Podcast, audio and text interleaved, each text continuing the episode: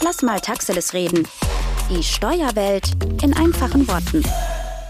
Hallo lieber Marco, Podcast am 31.08.2022. Hi Mirko. Ich hoffe, dir geht's gut. Mir geht's gut. Das ist sehr schön, weil positives, äh, positives Denken ist für unser heutiges Thema, glaube ich, einfach wichtig. Äh, weil positive Stimmung ist in Krisenzeiten, glaube ich, ganz wichtig. Und deswegen haben wir uns heute überlegt, dass wir die Gründerszene einfach nochmal ansprechen und das äh, besprechen wollen, was die Leute tun möchten, die vielleicht gerade ja unternehmerisch tätig werden wollen, die eine coole Idee haben, die sagen, wir sind jetzt ein neues Start-up und wissen aber überhaupt nicht, was wir tun müssen, um unser Unternehmen überhaupt zu gründen und die sich jetzt tatsächlich fragen, was ist der Plan, wenn ich heute Unternehmensgründer sein möchte? So ist das und ähm, das ist uns ja jetzt in den letzten, gerade in der letzten Zeit ist es uns ja sehr oft passiert, dass wir Termine zu Gründungsberatungen hier im Büro hatten. Ähm, da hat ja auch Corona sehr viel zu beigetragen. Die Leute hatten viel Zeit nachzudenken. Ähm, ne, wir haben ja verschiedene Fälle, die zu uns kommen. Die einen kommen aus einer Arbeitslosigkeit, die anderen sind Angestellte und äh, möchten nebenbei was starten, um mal zu gucken, wie es funktioniert. Oder aber ähm, man möchte sich direkt kündigen, man möchte direkt kündigen, um ähm, dann selbstständig zu sein. Ja, und häufig, häufig, ich glaube, das ist so dieses Überthema Unternehmer sein. Unternehmer sein ist ja nicht nur eine Frage, ob ich im Angestelltenverhältnis irgendwo beschäftigt bin oder ob ich selbstständig sein möchte, sondern ich muss auch eine gewisse Persönlichkeit ja entwickeln, um Unternehmer zu sein oder ich habe sie von Grund auf. Einige sind wahrscheinlich heute auch in irgendwelchen Angestelltenverhältnissen und denken, eigentlich bin ich auch ein Unternehmertyp. Ich möchte über mich selbst bestimmen, ich möchte selbst gestalten, ich möchte meine Ideen verwirklichen. Ich habe vielleicht auch einen anderen Leistungsgedanken. Und insofern ist es natürlich äh, insbesondere wichtig, sich persönlich immer selbstkritisch die Frage zu stellen im Rahmen einer Unternehmensgründung oder wenn ich die Gedanken habe, ein Unternehmen zu gründen, bin ich den besonderen Herausforderungen, die einem Unternehmer vielleicht dann bevorstehen, gewachsen? Sind das äh, die Anforderungen, die in meiner Persönlichkeit liegen?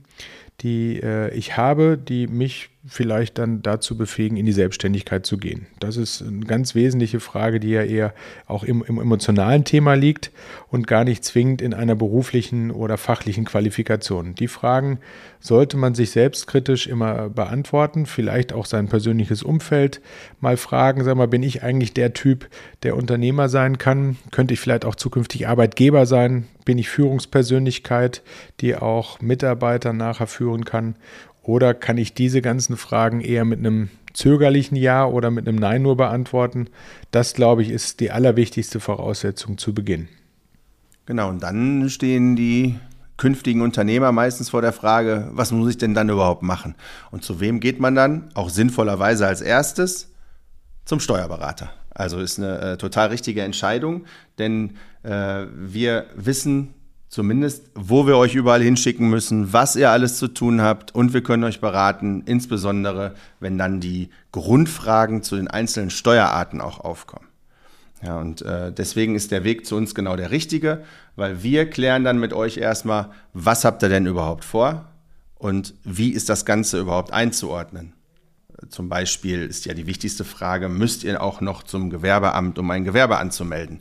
Oder seid ihr vielleicht mit eurer Idee und eurer Qualifikation dazu auch sogar schon freiberuflich tätig? Oder ähm, ne, dann könntet ihr euch diesen Weg ja sparen. Und was folgt aus diesen ganzen Schritten, die ihr dann zu gehen habt? Dafür, äh, da versuchen wir dann der Partner an eurer Seite zu sein, der euch da äh, kompetent begleiten kann. Ja, genau so ist es, kompetent begleiten.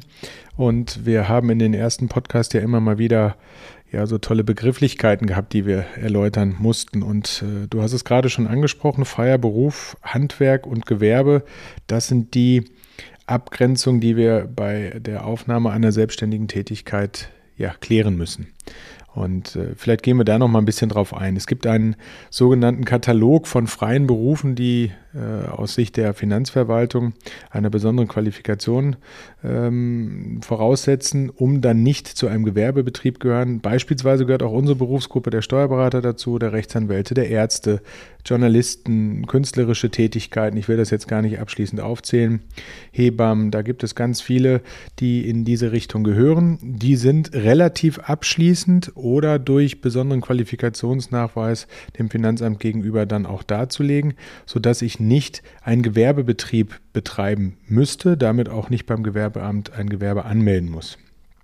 Schließlich die Folge natürlich dann auch steuerlich, dass ich als Freiberufler von der Gewerbesteuerpflicht befreit bin. Genau, und dann kann man äh, im Gegenzug einfach sagen, alle, die nicht freiberuflich tätig sind, die sind halt gewerblich tätig. Ob dann Handwerk oder sonstige Gewerbe, ähm, die müssen zum Gewerbeamt und ein Gewerbe dort anmelden. Jetzt äh, kann man natürlich grundsätzlich sagen, da, also das ist ein, ein, ähm, ein, wenn man das Gewerbe nicht anmeldet, ist man deswegen trotzdem steuerpflichtig, denn die Anmeldung oder die Mangel, der Mangel der Anmeldung eines Gewerbes ist eine äh, Ordnungswidrigkeit, hat also überhaupt nichts mit einer steuerlichen zukünftigen ähm, Belastung zu tun. Aber wenn es natürlich ähm, so ist, dann sollte man das auch tun. Für 10 Euro oder 15 Euro, glaube ich, ein Gewerbe anzumelden, ist äh, der geringste Aufwand, den man ähm, für eine künftige Unternehmereigenschaft äh, aufbringen kann. Ja, und da kommt ja regelmäßig genau an diesem Punkt eigentlich immer die Frage auf und zu, ja, ich bin erstmal nur nebenberuflich, will ich das machen? Ich habe erstmal nur ein kleines Gewerbe. Ich möchte nur ein kleines Gewerbe betreiben. Und äh, ganz häufig versuche ich dann eigentlich den Mandanten oder wir den Mandanten auch zu erklären. Und so ist es auch tatsächlich. So ein richtiges kleines Gewerbe gibt es gar nicht. Weil am Ende gibt es natürlich die Ausübung in der nebenberuflichen äh, Zeit. Das heißt, ich habe als meine Haupttätigkeit, als meine Haupteinkunftsquelle noch ein Beschäftigungsverhältnis, also Einkommen aus einem Anstellungsverhältnis und führe das Gewerbe zwar neben dieser Tätigkeit, aber im Sinne der Gewerbeordnung habe ich ein ganz normales Gewerbe wie jedes andere, sogar Großunternehmen auch, was äh, einen Gewerbebetrieb führt. Dieser Begriff dieser kleinen Gewerbe kommt eigentlich aus dem umsatzsteuerlichen Bereich, dass es ein umsatzsteuerliches Kleinunternehmen gibt. Ähm, das ist nicht zu verwechseln. Da wollen wir jetzt auch gar nicht so ausführlich äh, in dieser Situation hier gerade drauf eingehen. Gewerberechtlich und äh, zu Beginn also der Aufnahme einer gewerblichen Tätigkeit spielt es erstmal keine große Rolle, wie groß mein Betrieb sein wird oder sich entwickelt wird.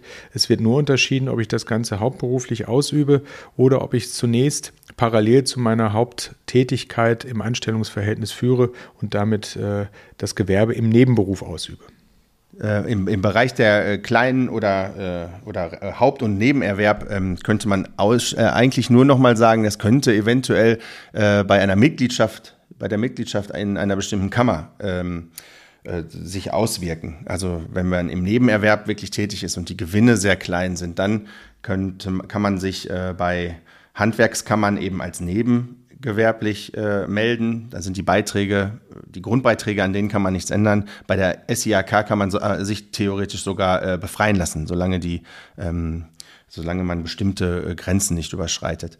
Das ist so, sind so die einzigen Gründe, warum man überhaupt oder Nebengewerbe beziehungsweise Kleingewerbe oder ja, Hauptgewerbe letztlich oder Gewerbe ähm, sprechen sollte. Denn egal, was man macht, wenn man ein gewerblich tätig ist, ist man entweder der Handwerkskammer zuzuordnen oder einer Industrie- und Handelskammer. Das äh, hängt von der Haupttätigkeit ab. Wenn man hauptsächlich äh, handwerklich tätig ist, gehört man der Handwerkskammer an. Ähm, wenn man äh, das nicht ist, wenn man denn der Handel im Vordergrund steht, dann ist, äh, gehört man der äh, SIHK an, der jeweiligen ähm, gemischt. Selbst wenn es gemischte Umsätze sind, die man tätigt, muss man, wird man einer dieser beiden Kammern am Ende zugeordnet. Ja, und ähm, dann sitzen die Gründer meistens vor uns und äh, dann müssen wir diskutieren, ob sie Kapitalbedarf haben. Kapitalbedarf, ähm, um dieses Gewerbe zu gründen.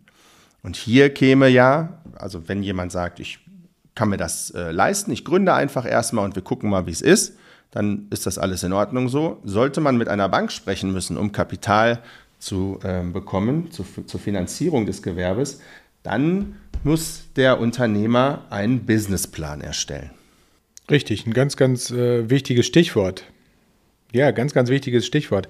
Und häufig geht dem äh, ja, Businessplan genau um die Themen Kapital oder auch äh, Liquidität überhaupt äh, richtig zu beurteilen, geht vor dem Businessplan ja häufig noch die, die grundsätzlichen Fragen dieses Unternehmens voraus. Also man kann sich ähm, bei den Industrie- und Handelskammern, bei den Handwerkskammern, aber natürlich auch in Gesprächen mit uns als Steuerberater zunächst mal auch über sein unternehmerisches Tun auch informieren, wie man das Ganze angeht, wie ich denn vielleicht Vorstufen oder überhaupt zu einem Businessplan komme. Häufig wird da die Bezeichnung eines Business Model äh, Canvas äh, verwendet, um überhaupt zu überlegen, was ist das, was ich tun will. Also welche Zielgruppen will ich mit meinem unternehmerischen Tun, mit meinem Produkt ansprechen, äh, welche Vertriebswege oder Produktionswege gehe ich ein, welche Kundenbeziehungen sind wahrscheinlich, was muss ich dafür tun, wie spreche ich die an grobe Gedanken über Einnahmequellen und Ausgaben, die zwangsläufig sind. Und natürlich muss ich mir überlegen, welche Schlüsselressourcen ich im Unternehmen habe. Bin ich es als Unternehmer selbst? Habe ich Mitarbeiter, die dort sind? Geht es um Maschinen? Geht es um andere Ressourcen? Geht es vielleicht auch nur um Wissen? und gar nicht um Produktion. Und welche Partner brauche ich neben dem Steuerberater, den wir ja schon in den Vordergrund gestellt haben, richtigerweise, brauche ich. Da könnte dann die Bank vielleicht dazugehören. Und insofern äh, ist dann der Businessplan die, der nächste Schritt. Und in dem Businessplan können wir vielleicht so diese drei, ähm, vier Teile beschreiben. Die zwei Hauptteile sind der Kosten- und der Finanzteil. In einem Businessplan müssen wir dann natürlich den Kapitalbedarf planen, eruieren, welchen Kapitalbedarf habe ich. Zunächst mal, um das Unternehmen zu gründen, um dann vielleicht auch kurz-, mittel- und langfristig zu unterscheiden welche Investitionen will ich tätigen? Welchen muss ich tätigen, um mein unternehmerisches Vorhaben in die Praxis umzusetzen? Und die nächsten Schritte wären dann, meinen Umsatz und Rentabilität ähm, zu planen, also echt einen, eine quasi Gewinn- und Verlustrechnung auf Planungsebene herzustellen und dann neben dem Kapitalbedarf für die Gründung auch meine laufende Liquidität zu kennen äh, und auch meine laufende Liquidität zu planen. Also im Extrem gesprochen, meine Zahlungsfähigkeit in der unternehmerischen Gründungsphase einfach zu kennen und in den ersten Jahren darzustellen. Genau, und das ist eigentlich auch der Teil, bei dem wir unterstützen, ne? der ähm, Kosten- und Finanzteil. Da äh, können wir natürlich äh, zur Seite stehen und können diese gesamte Planung begleiten. Der Prosa-Teil, also der gesamte Textteil, den eine Bank oder aber auch, was ich gerade noch vergessen habe, es geht nicht nur um die Finanzierung, sondern auch, wenn man Förderungen beziehen möchte. Wenn man also aus der Arbeitslosigkeit sich gegebenenfalls selbstständig macht, hat man ja äh, auch Anspruch auf äh, Förderungen.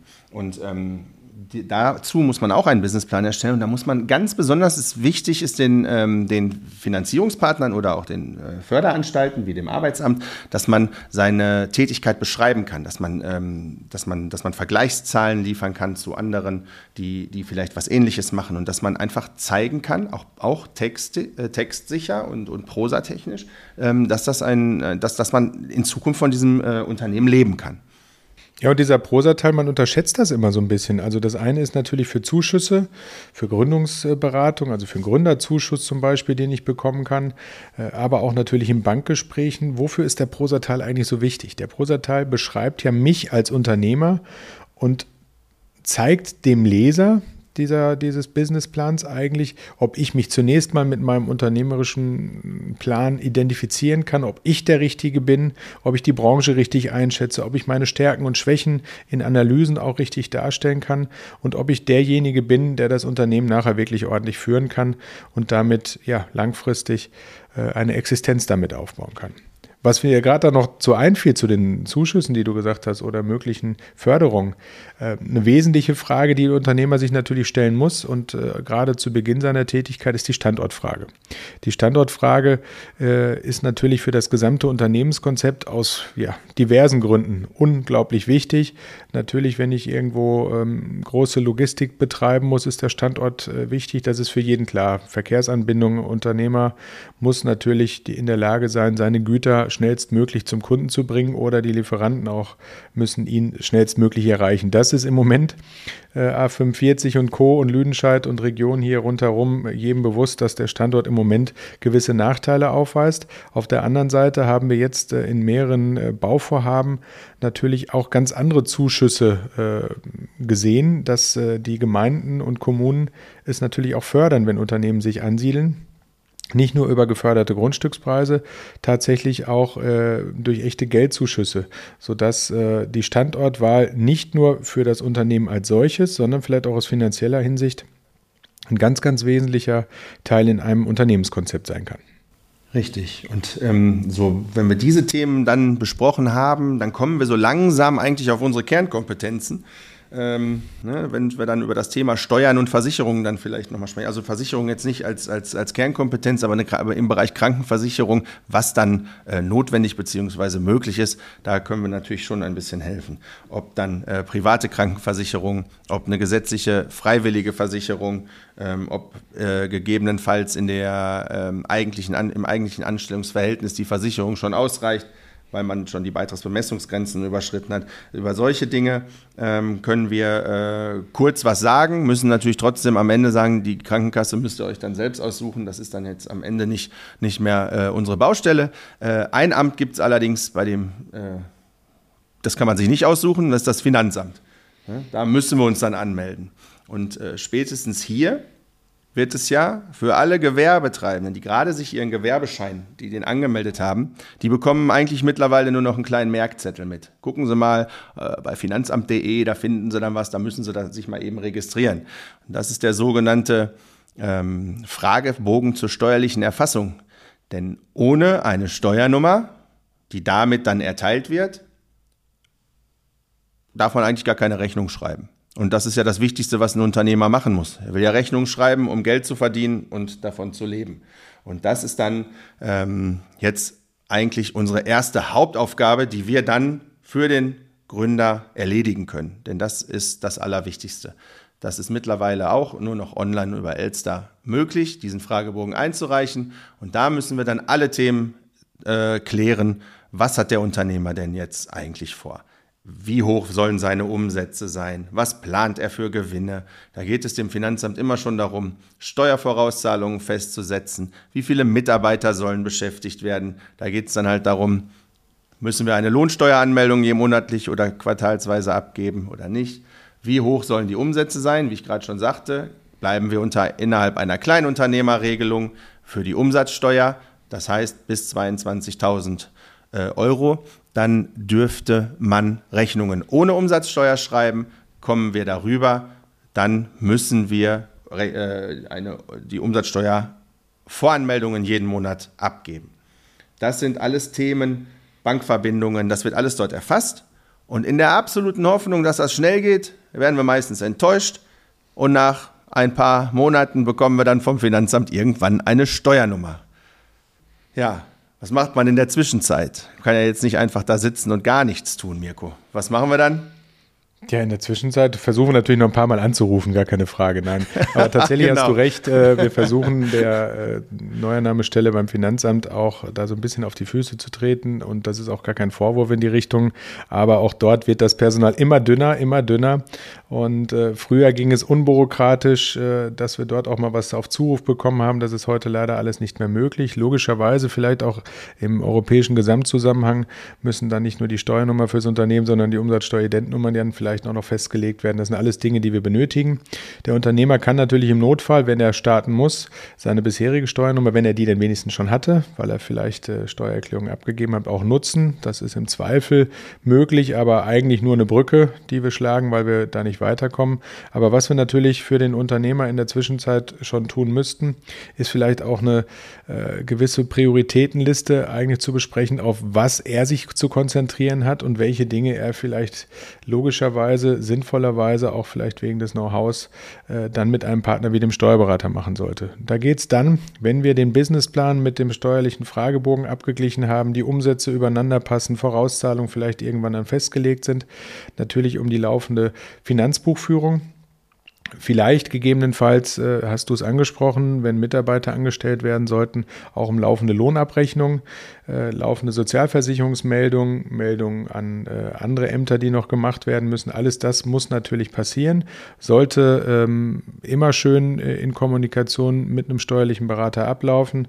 Insofern ist da die große Empfehlung, gerade im Fall einer Unternehmensgründung, sich den, ähm, ja, den Experten, den Steuerberater an die Hand zu nehmen. Und ähm, unabhängig eigentlich auch von der Gewinnermittlungsart oder auch zunächst mal von der Rechtsform ist äh, die Buchführung und alles das, was zur Unternehmensgründung passiert, sollte frühestmöglich so organisiert sein, dass es erstens digital abläuft, dass wir Schnittstellen äh, nutzen aus möglichen Systemen, die im Unternehmen vorhanden sind, die der Gründer sich überlegt hat, wie schreibe ich die Rechnung, wie kommt die Rechnung an den Kunden. Am besten natürlich so papierlos wie möglich von Beginn an, um Doppelarbeiten wegfallen zu lassen, um gar nicht erst äh, ja, in so ein Chaos aus Papier in der Unternehmensgründungsphase zu landen, sondern frühestmöglich ja, die äh, Synergien aus digitalen Zusammenarbeit zwischen Kunde, äh, Lieferant, Unternehmer, Steuerberater, Finanzbehörden, andere Behörden zu nutzen, damit das Unternehmen einfach skalierbar bleibt, Marco. Wir haben ja alle die Hoffnung, dass aus jedem Unternehmen immer äh, ein sehr großes, erfolgreiches Unternehmen äh, wächst, was vielen Mitarbeitern ja, äh, ja, die Heimat bieten kann, die Einkünfte sichern kann und dem Unternehmer, der irgendwann das Risiko dann mit diesem Schritt in die Unternehmensgründung gegangen ist, auch ein sicheres, langfristig äh, gutes Einkommen liefern kann. Und dafür sollten alle Systeme vom ersten Tag an skalierbar sein, so aufgestellt sein, dass das Unternehmen, ähnlich wie im Businessplan vielleicht mal vorausgesagt und vielleicht auch in der Grundidee des Unternehmers wachsen kann und äh, nicht in der Organisation direkt eingeschränkt ist. Genau, und das ist ja, es gibt ja nichts Schöneres, als nach drei Jahren äh, sich den Businessplan vorzunehmen, gemeinsam sich hinzusetzen und zu sagen, guck mal, wir haben es erreicht, die, alle Ziele erreicht oder wir haben es teilweise sogar übertroffen und dein Business ist so gut gestartet, dass du da heute schon von leben kannst. Äh, deswegen ist so eine äh, Partnerschaft dann immer was Schönes, äh, wenn aus einem kleinen Start-up dann auch das wird, was wir uns alle zusammen äh, gemeinsam da vorgenommen haben. Ja, und äh, so wird dann eben aus einem potenziellen Unternehmer dann auch schnell mal für uns ein Mandant, ein Mandat, äh, was äh, total interessant ist zu begleiten, insbesondere in den Anfangsphasen, um zu sehen, wie sich das Ganze entwickelt. Ja, vielleicht können wir noch eine Anekdote erzählen im Moment aus der, aus der Start-up-Szene. Äh, tatsächlich hat sich für uns und auch für unsere Berufskollegen ja auch so ein bisschen die Kommunikation mit Unternehmensgründern verändert. Äh, früher Standardfall der Unternehmensgründer, wenn er denn von der äh, Industrie- und Handelskammer, von der Handwerkskammer, von der Bank oder von wem auch immer die Empfehlung bekommen hat, den Steuerberater aufzusuchen, hat er wahrscheinlich zum Hörer gegriffen oder wenn er schon modern zu der Zeit war, eine E-Mail geschrieben, in irgendeiner Form Kontakt mit uns aufgenommen. Mittlerweile ist es so in der Startup-Szene, dass äh, ja, bundesweit eigentlich Menschen irgendwoher einen Kontakt zu einem Steuerberater finden, vielleicht gar nicht mehr auf einer besonders formalen Ebene den Kontakt suchen, anrufen, sich vielleicht nur noch mit Vornamen melden und sagen, ja, ich bin der und der und habe das und das vor und ich finde es cool, wenn du mein Steuerberater bist. Äh, da sind wir natürlich manchmal auch ein wenig von überfordert, dass die Kommunikation heute so abläuft. Trotzdem muss man sagen, und das ist ein großes Lob an die, an die junge Generation, die sind an der Stelle äh, doch sehr, sehr gut zu beraten, weil die konzentrieren sich von vornherein auf, ihre, auf ihr Business.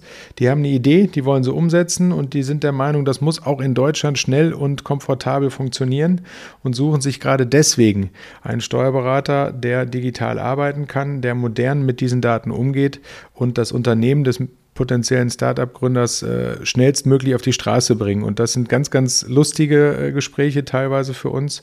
Ähm, aber es macht eine Riesenfreude, gerade auch diese Startup-Szene zu begleiten.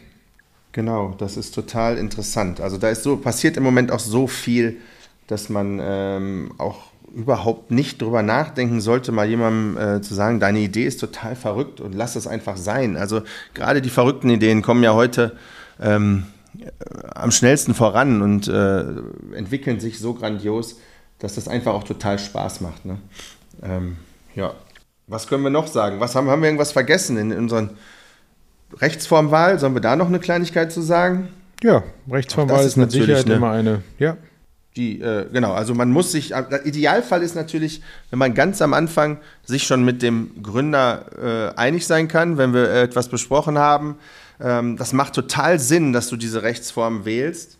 Ähm, ist allerdings natürlich immer schwierig. Äh, grundsätzlich äh, neigen viele dazu, immer so schnell wie möglich in Kapitalgesellschaften äh, zu münden. Aber ähm, das ist natürlich eigentlich überhaupt nicht notwendig, äh, grundsätzlich immer sofort eine Bilanz erstellen zu müssen und überall die Offenlegungsverpflichtungen zu haben. Viele soll, ähm, finde ich oder finden wir sollten einfach erstmal gründen, arbeiten, zeigen, was sie, was sie können. Äh, und ähm, dann kann man immer noch in alles Mögliche umwandeln oder wenn man merkt, wir brauchen etwas anderes, die ganzen, ganzen ähm, Holding-Geschichten, die heute äh, grundsätzlich ja für alle angepriesen werden, was einfach ein viel zu großer Aufwandsapparat äh, ähm, ist, wenn man das gar nicht braucht. Also es ist nur, man muss gezielt die Rechtsformwahl äh, treffen und nicht sich einfach ähm, ja, schon mal das Größte aussuchen, nur um es irgendwann schon zu haben und dann nicht da vielleicht reinwachsen zu müssen. Ja, das hast du schön gesagt, gerade angepriesen. Ich glaube, das ist auch der wesentliche Punkt.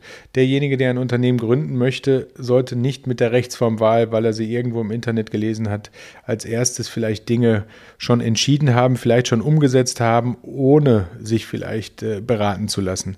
Denn äh, da gibt es einfach, wie du beschrieben hast, die unterschiedlichsten, vielfältigsten Gründe, warum für ein bestimmtes Unternehmen Rechtsformen äh, interessant sein könnten, warum man sie aber vielleicht in der Praxis doch nicht zwingend braucht oder sie vielleicht einfach auch nur teuer sind und teilweise auch die beratende Kompetenz äh, mehr an diesem ganzen äh, Gründen verdient, als der Unternehmer diese Rechtsform überhaupt benötigt hätte. Natürlich gibt es auch ganz andere Gründe, strukturelle Gründe, Marktgründe, warum vielleicht andere Rechtsformen individuell auf dieses Unternehmen zugeschnitten sind und vielleicht doch die richtigen sind. Uns ist immer ganz wichtig, dass wir das von allen De Seiten beleuchten. Das ist nicht immer nur die Haftungsfrage, die eine Rechtsform ähm, vielleicht zur Entscheidung bringt, sondern ganz, ganz vielfältige. Also das muss im Dialog besprochen werden. Und äh, unsere Mandanten, die mit uns gegründet haben, können sich immer sicher sein, dass die Rechtsformwahl auf den Unternehmer zugeschnitten war und nicht aus welchen Gründen, wie vielleicht der Steuerberater davon profitiert oder, oder andere äh, Partner des Unternehmens, sondern entscheidend ist, Unternehmen der Unternehmer muss zu seiner Rechtsform passen und das kann man ganz in Ruhe im Gründungsprozess oder auch, wie du beschrieben hast, im Nachgang entscheiden und dann vielleicht sogar verändern. Genau, nun zum Thema Haftung nochmal ähm, weil es immer heißt, die GmbH, dann habe ich ja mit nichts was zu tun. Als Geschäftsführer wird die Haftung im Fall, im Zweifel immer durchgereicht auf den Geschäftsführer. Das ist nicht immer nur, ja, und ich habe meine 25.000 Euro und mehr, mehr Risiko habe ich nicht. So einfach ist das am Ende auch nicht. Denn handelt der Geschäftsführer dann grob fahrlässig, dann äh, zahlt er eben selbst. Und das ist ja bei, wenn ich jetzt alleine eine GmbH gründe, dann bin ich nun mal beides. Dann hafte ich äh, vielleicht mit meiner GmbH nur für, mit 25.000. Aber wenn ich das nicht vernünftig mache, das, was ich da anbiete, dann hafte ich eben selbst. Und dann ist mein Privatvermögen auch wieder komplett drin. Daher, äh, das Thema Haftung ist ein eigenes. Da muss man eben drüber sprechen, das muss man verstehen, das kann man auch versichern und da gibt es eine Menge Möglichkeiten. Aber nicht immer nur, ach, wegen der Haftung mache ich das. Das ist einfach, die Aussage ist einfach falsch. Das ist richtig. Mir fällt noch gerade ein, eine Sache ein, Marco, die hätten wir ganz kurz zumindest andeuten können. Ansonsten sind wir nämlich, glaube ich, für, für heute mit unserem Podcast zum Thema Gründung recht gut durch. Äh, fühlte sich ja fast an, als ob wir den möglichen Gründern schon ähm, ja, eine Podcast-Checkliste fast zur Verfügung gestellt haben jetzt. Wir haben so viele Themen angesprochen, von Anfang einer Gründung bis zum Ende. Ähm, allerdings das Thema Scheinselbstständigkeit ist immer eins, was irgendwo in den Medien auch so rumkursiert und wo die meisten gar nicht so richtig was mit anfangen können. Ganz wichtig ist uns immer, dass alle, die irgendwo von möglichen Auftraggebern, von jetzigen Arbeitgebern vielleicht angesprochen werden, ach komm, mach das doch auf Rechnung, dann haben wir beide was davon, dann bist du selbstständig, äh, ich spare mir ein paar Sozialversicherungsbeiträge. Also das sind ganz, ganz komische Situationen, die manchmal ja entstehen und das Thema Scheinselbstständigkeit äh, ist ein großes. Äh, es hat große Konsequenzen nachher. Es sind Sozialversicherungsbeiträge im Nachhinein fällig mit hohen Säumniszuschlägen. Und um es nur ganz, ganz kurz zu skizzieren, derjenige, der eigentlich nur für einen Auftraggeber tätig ist und eigentlich auch gar keinen Ermessensspielraum hat, wie er seine Arbeitszeit, seinen Arbeitsort, seine Arbeitsumgebung, vielleicht auch die Maschinen, den Computer oder ähnliches zum Einsatz bringt, nicht selbst entscheiden kann, sondern alles eigentlich ähnlich wie in einem Arbeitnehmerdasein von seinem Auftraggeber vorgegeben bekommt. Vielleicht sogar Arbeitszeiten, Urlaubszeiten, Urlaubsanträge stellen muss, alles, was in diese Richtung geht, die man ganz eindeutig nicht von einem Beschäftigungsverhältnis auseinanderhalten kann. Das spricht alles relativ schnell für ein eine Scheinselbstständigkeit. Aber es gibt ganz, ganz unglaublich komplizierte ähm, Situationen, die am Ende doch zu einer Scheinselbstständigkeit geführt haben. Und die Prüfungen sind im Moment deutlich strenger wieder als in den letzten Jahren. Wir haben in den letzten Wochen wieder ein, zwei Fälle gehabt, wo ich überhaupt nicht mehr auf dem Schirm hatte, dass im Moment die Scheinselbstständigkeit von den Sozialversicherungsträgern äh, so tief geprüft werden. Also wer nur ansatzweise das Gefühl hat, ah, ich bin mir gar nicht sicher, ob ich selbstständig bin oder nicht eigentlich doch in einem Angestelltenverhältnis, sollte sich immer beraten lassen. Auch da stehen wir zur Verfügung, um das Ganze natürlich wieder auf ja, rechtlich saubere und vor allem beitragssichere Beine zu stellen.